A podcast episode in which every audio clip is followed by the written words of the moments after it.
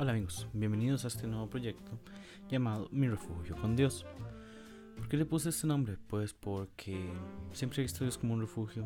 Este, creo que eso es lo que debería ser siempre. Así debería ser, buscar la presencia, servirle al Señor.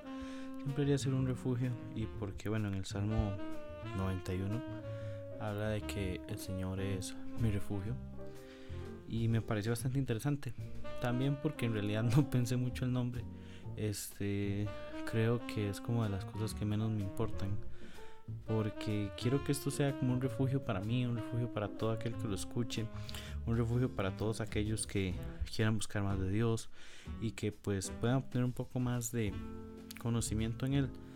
Creo que uno de los objetivos de este podcast o de estas prédicas o lo que haga este es pues que la gente aprenda, que la gente entienda, que la gente este, comparta.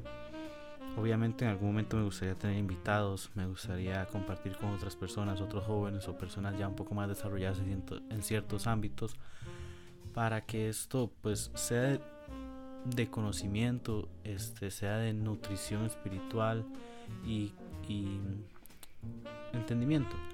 Eh, me parece que lo que yo quiero generar con esto es simplemente un sentimiento.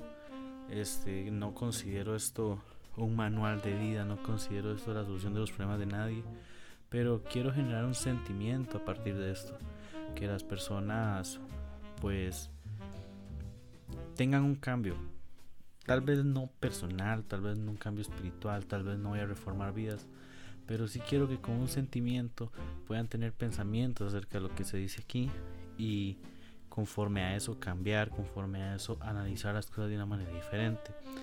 Este, me parece que teníamos que estudiar un poco más sobre el tema de exposición ante el público.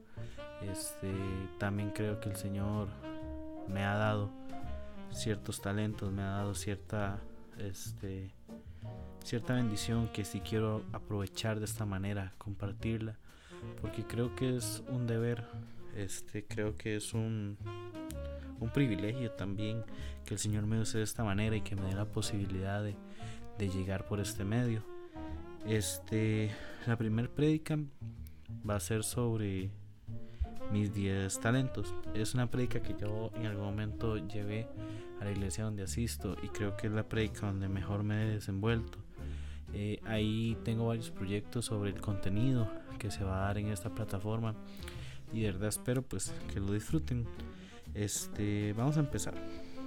Mis 10 talentos. Obviamente si se ponen a pensar en el título, se van a dar cuenta de que me estoy refiriendo a los 10 talentos de este, la Biblia, ¿cierto? La parábola de los 10 talentos. Y esa se encuentra en Mateo 25, 14, 30. Dice el versículo 15. A uno dio 5 talentos, y a otro 2, y a otro 1 a cada uno conforme a su capacidad y luego se fue lejos. ¿Quién decía eso? El Señor, el, inversionista, el shark, la persona capaz de tener mucho dinero para repartir entre ellos. Un dato curioso sobre esta, sobre esta prédica o sobre esta parábola es que cada talento era un pedazo de plata de 24 quilates. Era un asunto bastante pesado. Eh, para ser honesto, era, era es, es un poco confuso porque a veces las representaciones gráficas de la Biblia o las representaciones gráficas de las cosas que pasaron en la Biblia nos hacen ver las cosas de una manera un poco más actualizada, como que si se tropicalizara a la realidad de ahorita cada una de esas cosas. Entonces, ¿qué es lo que pasa? Que yo he visto, por ejemplo, muchos he visto muchas representaciones en arte, en iglesias, de que tal vez los talentos perdidos eran monedas de plata, monedas tal vez de 25 centavos gringos, 500 colones nacionales, más o menos por ahí. Ellos lo veían de esa manera. Dice que este, el que había recibido 5 talentos fue y negoció con ellos y ganó otros 5 talentos. Cuando la palabra dice negoció, a mí me gusta pensar mucho en, en, por ejemplo, cuando una persona tiene que ir y va a inversionistas o donde una persona va y compra acciones o por ejemplo va e invierte en un negocio. Este me parece que este que recibió cinco talentos tuvo que trabajar muy duro. Cuando uno tiene algo, lo que sea, y lo quiere multiplicar al doble, siempre pasa eso. Este, ojalá que esto lo estén escuchando ministros de alabanza o que lo estén escuchando músicos, pero cuando nosotros tocamos a un tiempo, duplicar ese tiempo a veces es muy complicado. Cuando nosotros predicamos sobre un tema, pero queremos tener una mayor expertise sobre eso, este es el doble de complicado.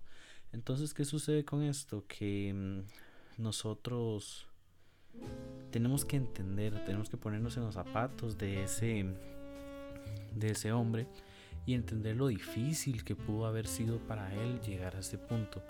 Este, que me parece rescatable que hay una actitud, pero hay una actitud no solamente de respeto hacia lo que no es de él, sino que hay una actitud de entiendo el beneficio. A veces, muchas, muchas veces nosotros en el cristianismo creemos que, que vamos a, a hacer algo eh, dentro de la iglesia. A veces creemos que vamos a hacer, este, vamos a barrer, vamos a servir y automáticamente ese talento se va a reponer, pero no.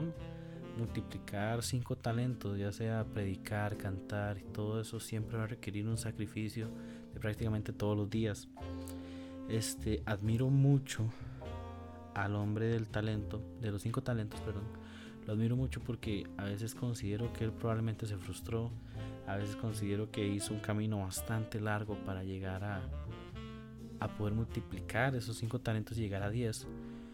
Y la verdad es que me, me motiva, me motiva mucho saber que tal vez ha pasado el tiempo, ha pasado las horas, pero no han sido en vano.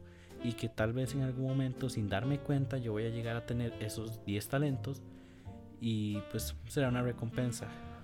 ¿A qué voy con lo de esto? Es que tal vez cuando tenemos cinco talentos o cuando hemos adjudicado más, cuando hemos ganado más talentos, siempre se nos va a demandar más. Pero ¿qué pasa? Que el entendimiento de nuestro Señor y aquel que nos provee siempre va a ser más grande que tal vez lo que nosotros entendemos. Dice que asimismo el que había recibido dos ganó también otros dos. Aquí con este tengo otro pensamiento. A veces la gente se limita a veces la gente pues piensa que como su papá tuvo un carro, ellos también van a tener uno. Tal vez la gente piensa que como su papá fue pastor de una iglesia, este, él va a ser pastor de una iglesia. Pero a veces no tenemos que encasillarnos a lo que nos es recibido, porque este es el sentimiento que yo tengo acerca de este, em, acerca de este personaje en especial porque cuando él recibe dos y da dos, a veces tengo la idea de que tal vez, no sé si con un poco más de tiempo, no sé si con un poco más de esfuerzo, este, él lograría multiplicar esos dos. A veces veo personas que entran a un ministerio y se multiplican, logran crecer, logran ser algo mejor, pero hasta qué punto pueden crecer en otro ministerio, hasta qué punto ese conocimiento o esos talentos son explotables en diferentes ramas de la iglesia. Eso se me hace muy interesante, la verdad. Este y creería entender a veces el cansancio, a veces los temas de la vida, a veces muchas cosas nos pueden pasar por lo cual nuestro nuestro primer talento se va a multiplicar, pero muy poco. Este, creo que por ahí anda el asunto. Dice el 18, pero el que había recibido uno fue y cavó en la tierra y escondió el dinero de su señor. A veces esta parábola se enfoca mucho en, en este, precisamente en este. Que es lo que me causa un poquito de gracia, que en muchas iglesias, en muchas doctrinas, en muchas situaciones, este, se enfocan más en este. ¿Por qué? Porque creo que a veces la gente tiene un miedo especial, un miedo, y me refiero a miedo, no temor, a no quedar bien con Dios. Entonces me parece a mí en lo personal que utilizan este ejemplo este personaje para hacer ver a las personas la importancia de quedarle bien a Dios. obviamente es un es, es, totalmente válido obviamente es un punto de vista total y completamente adecuado para la doctrina pero sí me parece que a veces deberíamos enfocar un poco hacia lo que los otros hicieron y tal vez no, no desenfocar en, en que este fue y lo enterró. Me parece que con lo que yo he trabajado con jóvenes y lo que he visto a lo largo del tiempo, este sí, sí hay muchas personas que les pasa esto. Sí hay muchas personas que viven con temores y creo que un ejemplo de eso me podría poner a mí mismo. Creo que llegar ahorita a grabar esto, subirlo, este me tomó bastante tiempo. Me tomó ya ya ya bien hecho por lo menos una semana. Y la verdad es que creo que esta semana lo único que hice fue esconderlo. Durante esta semana lo único que hice fue ponerme muchas trabas, ponerme muchas situaciones que estaba muy cansado, que tenía la y que tenía cierre contable en el trabajo. Pero cuando llego a este momento la verdad es que sí me llena mucho. ¿Qué sucede? Que a veces por miedo, por temor, acusación, por muchas, muchas cosas, este, decidimos guardar nuestros talentos. Por ejemplo, algunas personas son buenas como instrumento, pero cuando llegan al punto donde ya quieren explorar, donde quieren este, tocar, pues les da un pánico escénico o tal vez personas que quieren predicar eh, no lo logran. Por ejemplo, hoy fui a la iglesia, hoy andaba en la red de jóvenes y hay una muchacha que hoy predicó y en perspectiva siempre pensé que era un poco tímida, siempre pensé que tal vez no se le iba a dar también el tema de, de hablar, pero la verdad es que considero que habló bastante bien y habló sobre David y Goliat y cambió mucho mi percepción porque vieras que yo pensé que, que, en algún punto ella había escondido mucho ese talento, pero la verdad es que hoy vi que, que lo sacó. Este, muchas veces también eh, creo con respecto al tema del que solo tiene un talento, a veces creo que esa sobreexposición que algunas personas tienen en la iglesia, esa, eh, esas ganas de lucirse, hace que otras personas se opaquen. Creo que a veces estamos muy influenciados por el mundo en ese sentido de estar juzgando a las personas que tal vez no hacen esa cantidad de bulla. Pero hasta qué punto multiplicar un talento implica llenar toda la iglesia, hasta qué punto llenar, hacer un talento significa llenar sillas, hasta qué punto un talento significa mover la presencia de Dios por medio de una canción. Creo que a veces un talento se muestra cuando limpiamos el piso, cuando hablamos bien de una persona, cuando vienen a contarme un chisme y corto con eso. Creo que ahí se desarrollan talentos. Perdón si si voy un poco atropellado, si tal vez este, estoy como yéndome mucho por las ramas de vez en cuando. Pero sí, sí creo que estas cosas me, me apasionan un poco y usualmente me voy. Dice Mateo 25, 20. Y llegando el que había recibido cinco talentos, trajo otros cinco talentos, diciendo, Señor mío, cinco talentos me, hacen, me entregaste, aquí tienes, he ganado otros cinco talentos sobre ellos. Y su señor le dijo, bien, buen siervo y fiel, sobre poco has sido fiel, sobre lo mucho te pondré, entra en el gozo de tu, de tu señor.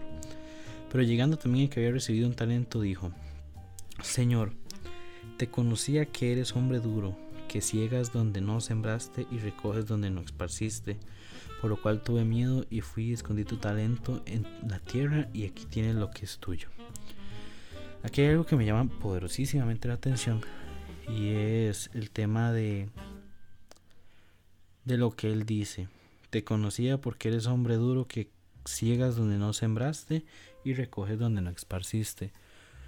Qué, me, qué, qué, interesante tener ese jefe.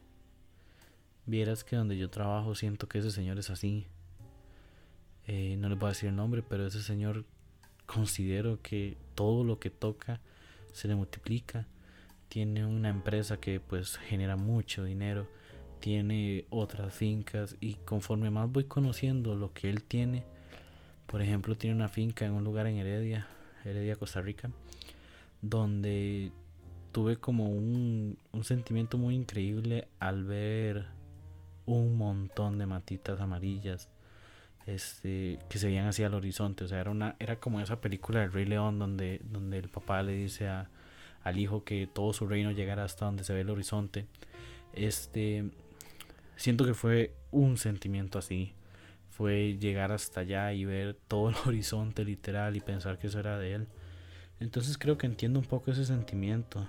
Creo que entiendo un poco que ser el detractor de esa bendición para alguien, ser el que haga que otra persona pues le vaya un poco mal, es un sentimiento total y completamente entendible de vergüenza.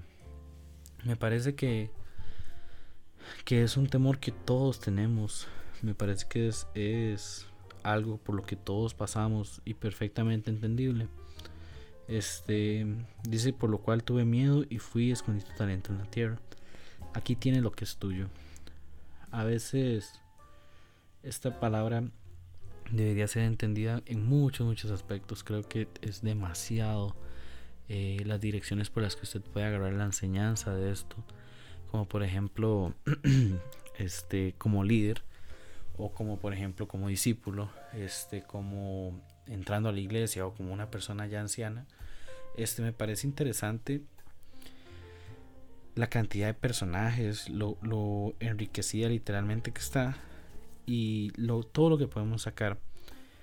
Ahora, sobre qué van estos 10 talentos y lo que yo les voy a hablar un poco ahora a partir de ahora es cómo multiplicarlos. Ciertos permiso. Ciertos consejos que yo puedo dar, que sería, por ejemplo, punto número uno, humildad. ¿Qué es la humildad? Bueno, yo creo que la humildad es el principio del aprendizaje todas las personas que quieren aprender, todas las personas que quieran crecer, todas las personas que deseen ser algo en su vida, tienen que ser humildes. Este, por ejemplo, vamos a leer tres citas bíblicas. La primera sería Efesios 4:2. Con toda humildad y mansedumbre, soportados con paciencia los unos a los otros con amor. Qué importante la humildad que tanto así lo pone en un versículo donde nos habla de que tenemos que soportarnos entre todos. ¿Por qué digo esto? Por, o, ¿O en qué sentido va relacionado esto a multiplicar un talento? Por ejemplo, cuando yo sirvo, obviamente siempre voy a tener personas a la par. Siempre voy a tener personas con las que tengo que lidiar, voy a tener personas con las que puedo reír, personas con las que puedo llorar. Pero siempre van a haber personas. ¿Qué pasaría si en un ministerio, pues simple y sencillamente, no hay más gente? este, simple y sencillamente no, no tenemos más personas. Este, me parece que es muy, muy importante. Siempre, siempre, siempre. Basarnos, apoyarnos, soportándonos con paciencia los unos en otros en amor. ¿Por qué? Porque el camino que yo estoy por recorrer puede ser que otra persona ya lo haya recorrido el problema por el cual estoy luchando y por el que voy a necesitar solución, ya otra persona lo pasó. ¿A qué voy, por ejemplo, con esto? Digamos que vos tenés que este, multiplicar los cinco talentos y ocupas ir al banco para ingresarlos ahí y ganar intereses. Este, digamos que usted se va, llega al banco, pero no tiene cómo ir. ¿Cómo vas a ir? ocupas una persona que te bendiga, ya sea con un viaje, ocupas pagar un taxi, ocupas esto. Siempre vamos a necesitar gente para todo. Si, ojalá, así se lo digo, y muy honestamente, ojalá todo se pudiera hacer uno solo. Ojalá el servicio fuera uno solo, ojalá no tuviera que lidiar uno con opiniones, ojalá no tuviera que lidiar uno con este los puntos de vista de otra persona. No lo digo en el sentido odioso de que uno tiene razón y los demás no. Lo digo en el sentido de que a veces queremos ver proyectos, a veces queremos ver ciertas situaciones logradas por nosotros mismos. Y yo no creo que eso esté mal. Simple y sencillamente que siempre van a estar las personas. porque Jesús? Bueno, porque este en Efesios se habla de esto es porque de verdad ocupamos de los demás. Es sumamente necesario los demás. Yo sé que a veces es complicado, yo sé que a veces es duro, yo sé que a veces es muy difícil, Pero cuando entendemos la necesidad del hermano, cuando entendemos y nos ponemos en los pies de él, somos humildes. Y eso nos ayuda a crecer, nos ayuda a ser mejores personas. Filipenses 2.3 nos dice, nada hagáis por contienda o por vanagloria, antes bien con humildad, estimando cada uno a los demás como superiores a él mismo. ¿Por qué la Biblia nos dice eso? Porque primero me parece que la Biblia es un texto que se adapta a todos los tiempos. Aunque no existieran redes sociales, aunque no existieran tal vez las megaproducciones evangélicas que hay ahorita, como por ejemplo iglesias montadísimas, eh, equipos de sonido sumamente caros. Puede ser que en algún momento simple y sencillamente era hablar, pero aún así muchas personas tenían ese, ese, ese problema de no recibir, de tal vez querer sobresalir, de tal vez querer este, ser mejor que alguien. Creo que si Dios nos da un talento, sí hay que explotarlo, sí hay que ser, tratar de ser el mejor, pero creo que entre ser una persona buena y entre ser una persona, eh, como dice la Biblia, vanagloriosa, sí hay, una, sí hay mucha diferencia y sí se nota. Sí se nota cuando alguien quiere hacer este, algo por simplemente lucirse o algo simplemente por sobresalir. Y cuando otra es cuando quiere realmente ver crecer la obra de Dios. Porque me parece que la obra de Dios es siempre más importante. Y obviamente siempre va a ser importante. Ojalá que todos lo piensen así, que no sea solo yo. Pero ¿por qué todo esto lo pienso así? Porque es algo que permanecerá para siempre. Hoy abrí una caja en la cabina de sonido de la iglesia donde yo voy y vi un micrófono que habíamos comprado cuando había otra muchacha a cargo. Y la verdad es que me trajo eso de ese, ese sentimiento de que gracias a Dios ella no trabajó para ella. Este, tuvo problemas y todo, pero no trabajó para ella. Al final dejó algo que yo valoro y fue todo su conocimiento y dejó ese micrófono que al final fue usado para la obra de Dios. Al final Ojalá que alguna persona haya escuchado una palabra por medio de ese micrófono. Ojalá que una persona haya este, entendido mucho la gloria de Dios por medio de ese micrófono. Y sí, y espero eso, la verdad. Este veo que que muchas personas han perdido ese razonamiento de humildad porque a veces creo que aquí es donde me abro un poco a decir un poco mi pensamiento. Y bueno por dicha no tengo Twitter ni por dicha tengo este ciertas cosas no me puedan tirar mucho hate. Pero yo sí creo que muchas personas que están en la iglesia están ahí por simple y sencillamente hacer el papel. Bueno no retiro lo dicho no por hacer el papel. A veces considero que muchas personas están en la iglesia tal vez por Tal vez por porque en ningún otro lado encajan. Y ustedes dirán, ¿eso está mal? No. Las iglesias están hechas para esas personas. El problema es que cuando una persona que no encaja en un trabajo o no encaja en su familia, cuando una persona se siente de esa manera y llega a encajar en una iglesia, le llegan a dar posiciones de ventajosas, le llegan a dar posiciones donde tienen que lidiar con otras personas. A veces se cierran a sí mismos y quieren conservar esa posición. No quieren que nadie se las quite. ¿Por qué? Porque como no son nadie en el trabajo, como no son nadie en, en, el colegio, como no son nadie en la casa, y ahí sí ellos se aferran a ese sentimiento de ser alguien en ese lugar, y cuando por fin lo son, no quieren que nadie los haga sentir el sentimiento que viven en otros lugares. Entonces, por ejemplo, hay músicos que tal vez se sienten malos en otros lados, hay personas, servidores que tal vez no se sienten valorados en otros lugares y cuando llegan ahí y ven que alguien atenta contra ese sentimiento, cuando ven que alguien atenta sobre ese asunto, este es donde es donde el asunto cambia. Es donde ellos se cierran a sí mismos, actúan de mala gloria, vanagloria, altivos, este actúan como personas indiferentes, como personas que al final se les olvidó porque estaban ahí. Este, Romanos 12:16 nos dice, unánimes entre vosotros, no altivos, sino asociados con los humildes. No seáis sabios en vuestra propia opinión. Creo que vamos un poco dirigidos a esto, lo que hemos estado hablando sobre humildad. unánimes entre vosotros, o sea, todos con un solo pensamiento y con un solo sentimiento, el cual es la obra de Jesús, la bendición de Dios y el crecimiento de los demás en Cristo.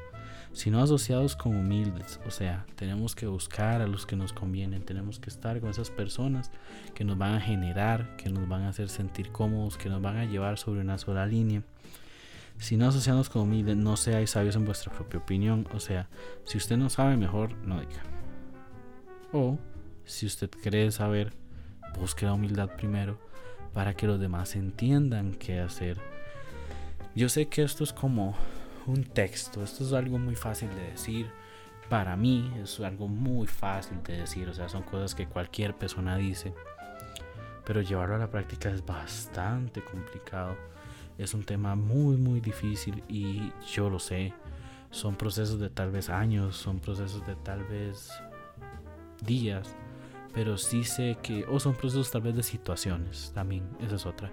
Puede ser problemas de años o problemas de situaciones, por ejemplo, que nos suceda algo, que alguien se muera, que alguien nos lastime, que alguien rompa nuestro corazón.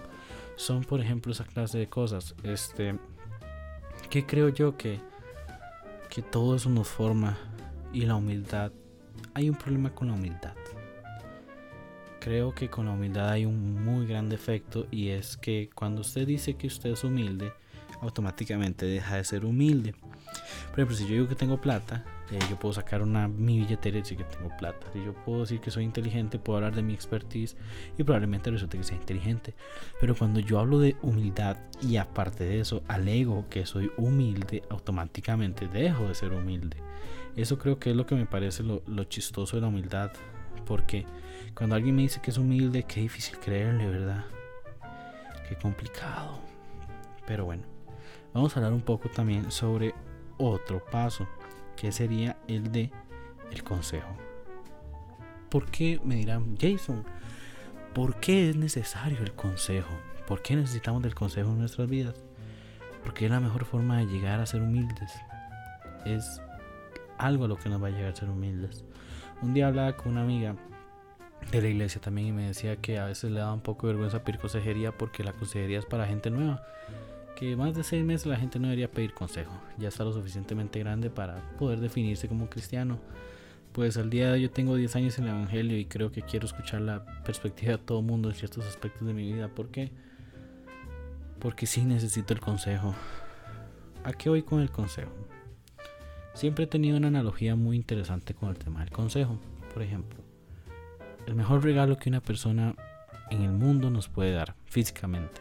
Estoy hablando físicamente. No es un carro, no es las llaves de una casa, este no es dinero. Creo que el mejor regalo que alguien nos puede dar en esta vida es el consejo. ¿Y a qué me refiero con el consejo? Por ejemplo, cuando yo este eh, por ejemplo, eh, a una persona que estuvo siempre en las drogas. Una persona que estuvo en las drogas, por ejemplo, empezó a los 13 años fumando, luego a los 15 empezó tomando, a los 20 se fue de su hogar, vivió 20 años en la calle, sufrió, padeció frío, tuvo que tomar alcohol etílico con jugo de horchata, esas clases de cosas, este, y llega 20 años después y ¿qué nos dice a nosotros los jóvenes?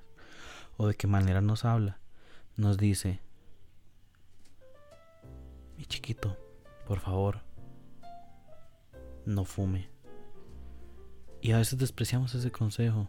A veces, por ejemplo, tenemos a una muchacha que por alguna extraña razón dejó de estudiar a los 13 años, tuvo que empezar a trabajar a los 15, se embarazó a los 17 y tuvo muchos problemas con ese niño, sufrió, este, se sintió mal, em, estuvo en situaciones feas. ¿Y qué le va a decir ella a una joven? Joven, por favor, estudie. Por eso creo que ese es el regalo y a veces no deberíamos de verdad despreciarlo. Nunca, nunca se debe despreciar un consejo.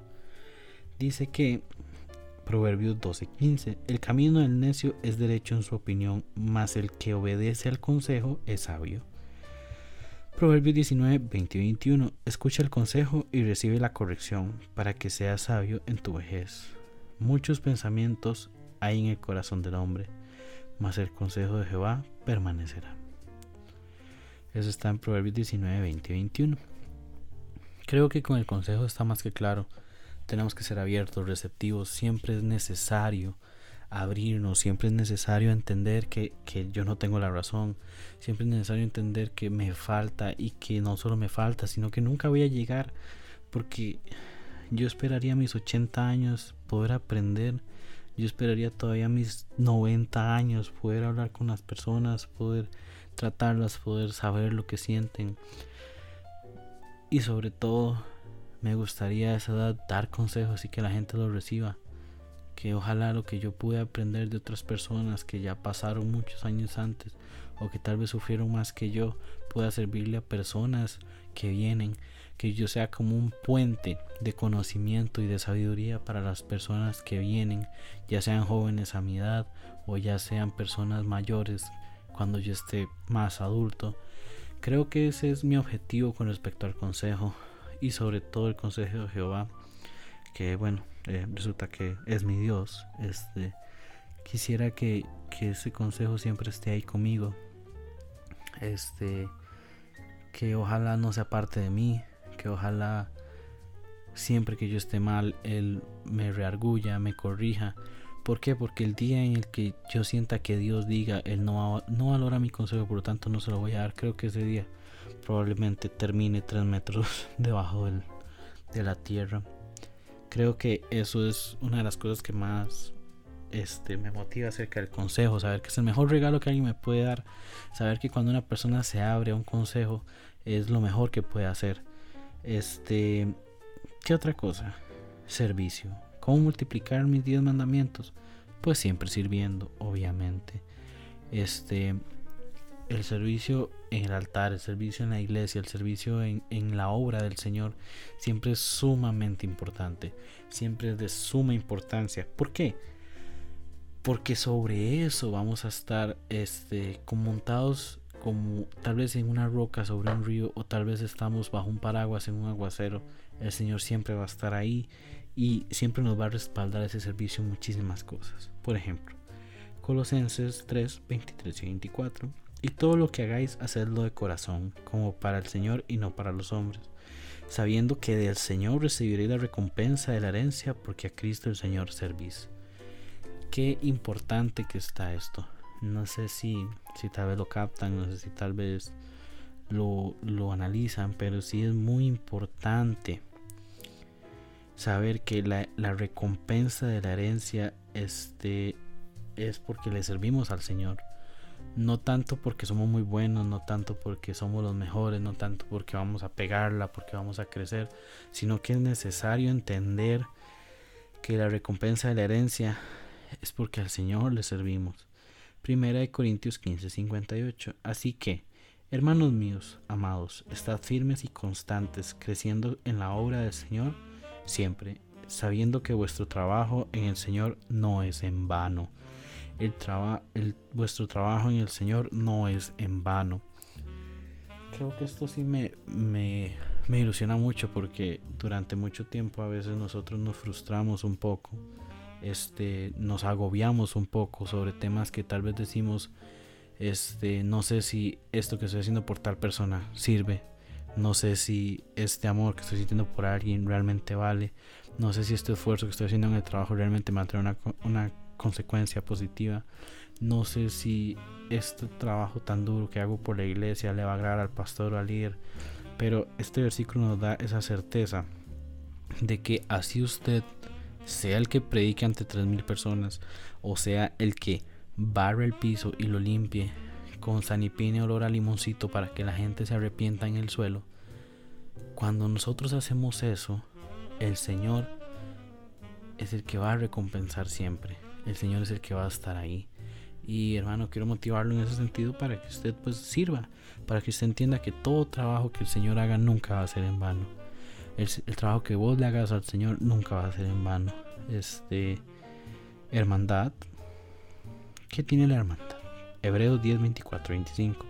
Y consideramos y considerémonos unos a otros para estimularlos al amor y a las buenas obras, no dejando de congregarnos como algunos tienen por costumbre, sino exhortándonos, y tanto más cuando veis que aquel día se acerca. Qué importante es que la gente vaya a la iglesia. Qué importante es que la gente vaya a los lugares de reunión. Qué importante es. ¿Por qué? Porque en ese lugar tiene que haber una hermandad. En ese lugar la gente tiene que sentirse acuerpados. En ese lugar la gente tiene que sentirse abrazados. En esos lugares donde la gente tiene que crecer, donde la gente se tiene que amar, donde la gente tiene que verse más allá en un conjunto. Más como, menos como individuo y más como grupo. Menos como yo y más como nosotros. Creo que eso es lo que nos enseña el tema de la hermandad. Este, Romanos 12, 4 y 5 porque de tal manera que un cuerpo tenemos muchos miembros, pero no todos los miembros tienen la misma función. Así nosotros siendo muchos somos un cuerpo en Cristo y todos miembros los unos de los otros. Me parece que tanto en Costa Rica como en toda Latinoamérica existe el tema del fútbol, ¿cierto? Hay un tema con el fútbol y es que bueno, todo el mundo es extremadamente fanático. Este, ¿qué pasa con eso? Bueno, He visto casos donde hay gente que literalmente eh, agarra una piedra y se la pega en la cabeza a otro. Y he visto casos de personas que pues nos zafa ranchos voladísimos. Aunque ustedes no lo crean, ese sentimiento que hay en esas personas es un sentimiento de hermandad, es un sentimiento de fulanito me va a proteger, fulanita se va a agarrar contra otros por estar ahí. Y a veces, ¿cómo nos falta eso en el cristianismo, cierto? ¿Cómo nos falta a veces ver a ese hermano deprimido, y todos, entre muchas personas, irlo a cuerpar. ¿Cuántas veces nos falta ver a ese hermano triste y entre todos irlo a sentir, hacerlo sentir bien? A veces esa, esa, hermandad es lo que debería identificarnos en Jesús. Esa hermandad a veces pasaba, por ejemplo, en conciertos, o no sé si, por ejemplo, es que me parece más que el ejemplo claro de este asunto son los partidos de fútbol. Este, con los partidos de fútbol, lo que me parece es que eh, todos tienen ese sentimiento. Vean, ustedes terminan un partido de fútbol y ven a la gente hablar y dicen, ay, es que esta la, fue la jugada buena, es que este es una tuerca, es que este sí fue el jugador estrella, es que este sí fue el que puso este el gol. ¿Qué pasa con eso? Que a veces en el cristianismo nosotros deberíamos de ser así, nosotros deberíamos de vivir con ese, con ese sentimiento en nuestros corazones y llegar a decirle a mi hermano, es que qué chiva lo que dice cierta palabra, es que qué bonito esto qué bonito lo otro. Creo que eh, responsabilizo un poco los liderazgos, las personas que dirigen las iglesias, por haber perdido este sentimiento y haber hecho más un tema congregacional de personas este, que van y vienen, de personas que simple y sencillamente no valen para, para, para esto. O sea, creo que nosotros deberíamos unirnos más como congregación, llegar a ese lugar, a ese sentimiento y realmente lograrlo. Este, amor.